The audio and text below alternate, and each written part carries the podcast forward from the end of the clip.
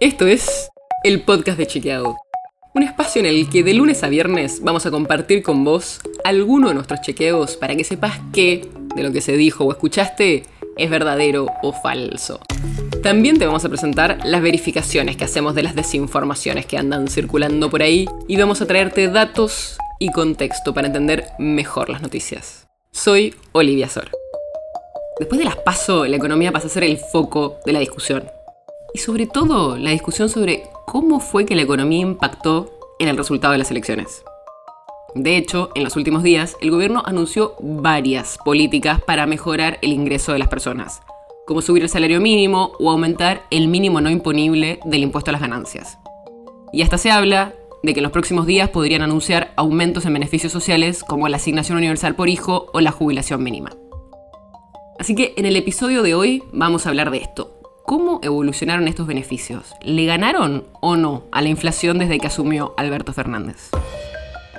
Empecemos por el salario mínimo, vital y móvil. El gobierno, junto a los sindicatos y a los empresarios, acordaron un nuevo aumento del salario mínimo. Así, además de la suba que fue acordada en mayo del 35%, se suma un 9% en septiembre, un 4% en octubre y otro 3% en febrero del año que viene. O sea que entre marzo y marzo el aumento va a ser de casi el 53%. Pero incluso tomando el nuevo valor del salario mínimo de septiembre, que es de casi 31.100 pesos, sigue perdiendo casi un 4% contra la inflación si comparamos con el último mes de gestión de Mauricio Macri. Y eso que ya había perdido un 23% durante los cuatro años de la gestión de Cambiemos. Algo parecido pasa con la asignación universal por hijo. Desde septiembre que hubo un aumento, la asignación pasó a ser de un poco más de 5 mil pesos.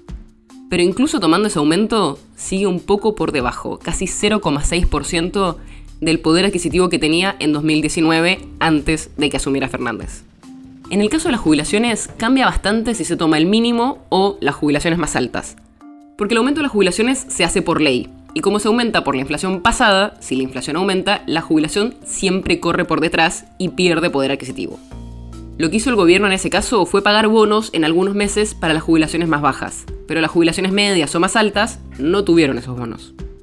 Ahora, veamos la otra medida que anunció el gobierno, el impuesto a las ganancias. Por si no sabes, hasta hace unos días no pagaban ese impuesto quien tuviera un salario menor a 150 mil pesos en bruto, o sea, antes de los descuentos.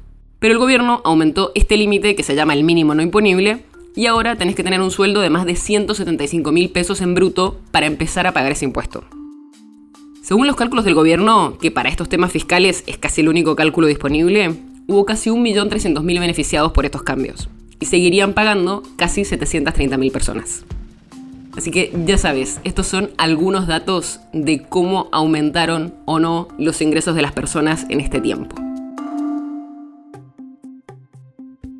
El podcast de Chequeado es un podcast original de Chequeado, producido en colaboración con Posta.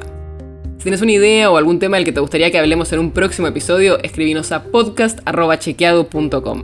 Y si te gustó este episodio, seguinos en Spotify o en tu app de podcast favorita y recomendanos a tus amigos. Si querés más información sobre esto o sobre otros temas, entra a chequeado.com o sumate a nuestras redes. Soy Olivia Sor. Hasta mañana.